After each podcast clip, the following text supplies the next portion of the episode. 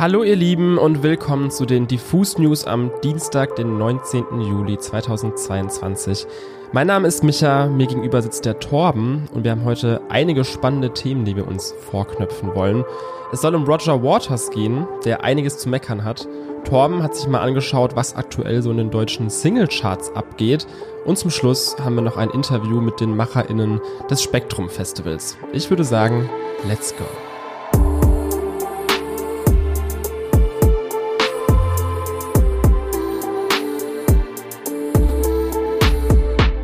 Man stößt ja irgendwie immer wieder auf dieses Bild vom alten Rentner, der da an seinem Gartenzaun steht und die Buchshecke schön mit der Nagelschere stutzt und über alles zu meckern und zu granteln hat, was da die jungen Kids aus der Nachbarschaft schon wieder so machen. Und so sehr es mir auch leid tut, es zu sagen, Roger Waters ist original dieser Boomer-Oper und er ist kürzlich wirklich mit Anlauf in ein Fettnäpfchen gerannt. Also anders kann man das kaum formulieren. Den meisten ist Roger Waters, wenn überhaupt, ein Begriff als Stimme von Pink Floyd, die ja nun wirklich Legendenstatus haben und den Weg in Sachen Psychedelic Rock und Progressive Rock geebnet haben für vieles, was danach kam. Aktuell ist der heute 78-jährige Solo unterwegs auf seiner This Is Not a Drill Tour und hat in diesem Rahmen kürzlich, Anfang Juli, auch zweimal in Toronto gespielt. Blöd nur an der ganzen Sache, dass dieser Auftritt der lokalen Presse nicht so wirklich ein Thema wert war. Denn die haben lieber über The Weeknd berichtet, der am selben Abend gespielt hat. Und The Weeknd ist halt nun mal nicht nur gerade weltweiter Popstar mit vielen aktuellen Hits, sondern auch ja noch sowas wie Hometown Hero in Toronto. Ne? Das ist seine Stadt. Für mich also kein Wunder, dass die Redaktionen sich hier so entschieden haben und lieber darüber berichtet haben. Roger Waters passt das allerdings ganz und gar nicht in den Kram.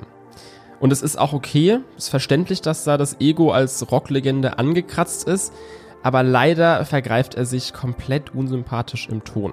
Im Interview mit The Globe and Mail sagt er nämlich folgendes. Ich habe null Ahnung, was oder wer dieser Weekend ist, denn ich höre nicht viel Musik. Mein Team sagte mir, dass er eine ziemlich große Nummer sei. Nun, schön für ihn. Ich habe nichts gegen ihn.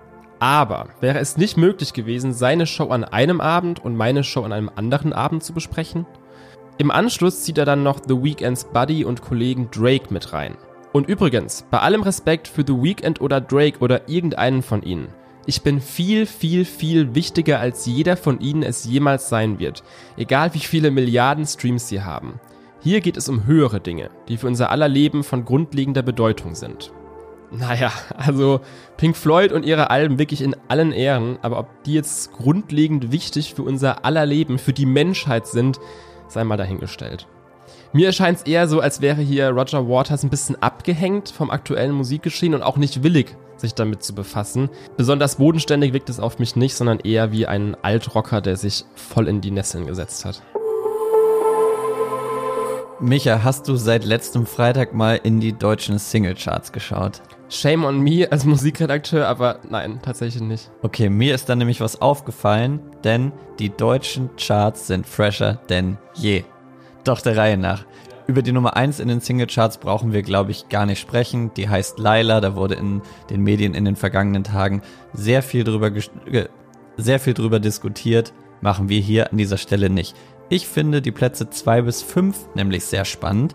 Wenn man sich die Songs nämlich anhört, merkt man, diese Tracks gab es teilweise irgendwie ja schon mal.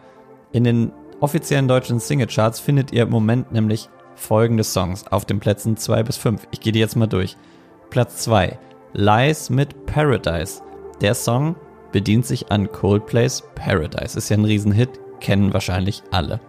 Platz 3, Contra K featuring Sido und Leonie. Der heißt Follow, der Song. Was wird, was wird denn da gefollowt, Torben? Die followen Licky Lee's I Follow River in diesem Song. Auf Platz 4, und den muss man so ein bisschen in Klammern setzen, ist Paschanim mit Kleiner Prinz. Den klammern wir hier aus, weil er eigentlich eher eine Hommage an Bushidos Sonnenbank Flavor ist. Da ist eine Line eingebaut, Hautcreme, Haarwachs, Nikotin, Alkohol, ist so ein bisschen einfach eine Hommage, aber greift trotzdem auf was Altes zurück. Und ist ja auch so ein bisschen zwei Generationen Berliner Rap, ne? Das kann man schon machen. Genau. Und Platz 5, Luciano mit Beautiful Girl, was ja einfach Sean Kingstons Beautiful Girls ist. So, als Bonus gebe ich euch auch noch dazu Platz 9, Ian Miles von BHZ mit Powerade. Das ist MGMT Kids. Ist ein Indie-Hit, den wahrscheinlich auch noch viele kennen werden. So, die ganzen Songs, die ich jetzt genannt habe, bis auf Paschanims Kleiner Prinz eben, basieren zu großen Teilen auf alten Stücken. Das ist ein Phänomen, was wir in den letzten Jahren eigentlich vor allem aus dem EDM-Bereich kannten. Alle Farben zum Beispiel hat quasi eine ganze Karriere auf Remakes aufgebaut, Songs wie Supergirl oder Lemon Tree veröffentlicht und damit ultra erfolgreich geworden. Es gab ein Narcotic Remake von You Not Us, es gab ein neues Bittersweet Symphony und etliche weitere Songs, die Remakes erhalten haben. So, jetzt ist diese Entwicklung auch vollends im Deutschrap und damit auch auf den vorderen Plätzen der deutschen Charts angekommen. Ich finde das auch gar nicht so verwerflich, sondern einfach so eine spannende Entwicklung. Das ist nämlich, finde ich, immer so ein ganz schmaler Grad zwischen A, es ist jetzt ein eindeutiges Cover. Der Song wird also nachgespielt, man covert, man kennt's, ist ja auch schon ganz viel passiert. B, es ist einfach ein Remake, was ich eben auch schon angedeutet habe. Die Artists nehmen sich also große Teile von einem alten Song und bauen daraus dann einfach ihren neuen, was jetzt gerade sehr viel passiert. C, es ist einfach ein Sample, also ein kleiner Teil aus einem Song wird rausgefiltert und dann irgendwie geflippt und zu was eigenem gemacht. Oder D, und das ist, finde ich, so der kleinste Part in diesem ganzen Mechanismus, das ist zum Beispiel wie bei Paschanim, dass man einfach zitiert und eine Hommage an einen sehr bekannten Song oder Künstler macht. Das passiert ja seit eh und je, vor allem im Rap-Bereich. Diese ganzen Remakes, die jetzt gerade passieren, funktionieren wahrscheinlich auch so gut, weil es einfach eben Rückgriffe auf besonders erfolgreiche Tracks sind, mit denen die Fans oder die HörerInnen irgendwas verbinden. Also jeder hat diese Songs schon mal gehört, weil sie einfach ultra erfolgreich sind. Man kennt sie, man hat damit emotionale Verbindungen vielleicht sogar. Und für die Artists sind das natürlich dann einfach Sure-Shots, weil die wissen, okay, der Song, der ist vor 20 Jahren schon ultra erfolgreich gewesen. Das wird jetzt wahrscheinlich auch wieder so sein. Das sind Melodien, die einfach funktionieren, die die Leute mögen. Let's go, lass uns das probieren. Und ja, ich bin sehr gespannt, was da jetzt noch so kommt, weil ja, die deutschen Charts sind einfach im Moment voll von diesen Remakes. Am vergangenen Freitag hat Haiti dann auch noch einen solchen Song veröffentlicht, nämlich Mach die Augen zu. Da singt sie in der Hook einfach den Song Mach die Augen zu von Die Ärzte, also hat den eins zu eins übernommen. Bowser hat letztens auch angekündigt, dass er Mias hungriges Herz zusammen mit Jumper verarbeitet hat. Ich bin mal gespannt, ob der Song rauskommen wird.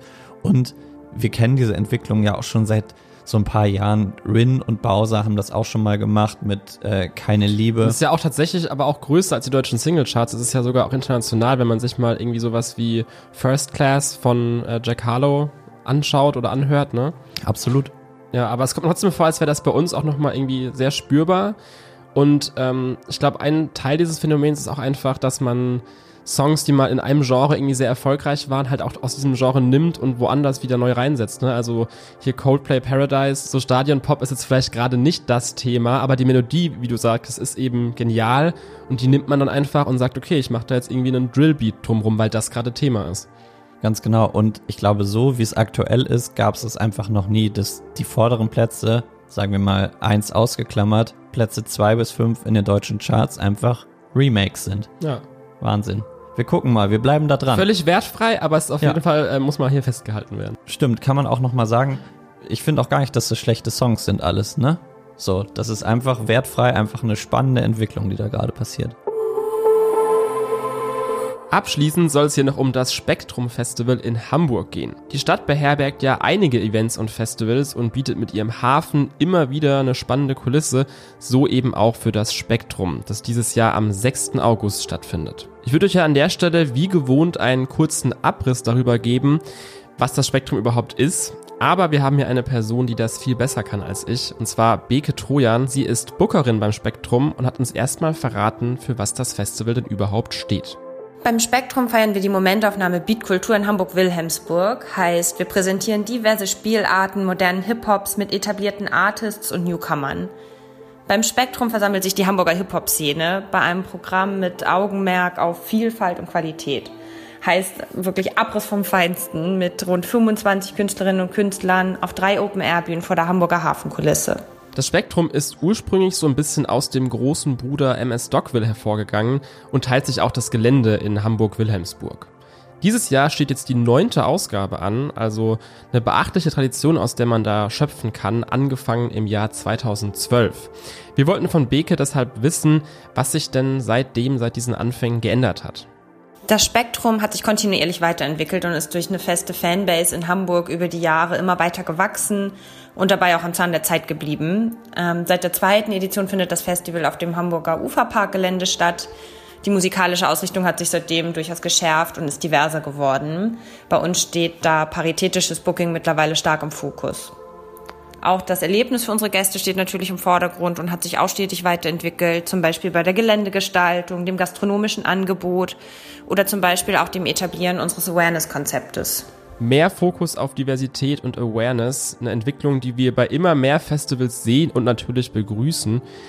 Abschließend haben wir Beke noch gefragt, was denn so ihre persönlichen Highlights für das Spektrum 2022 sind.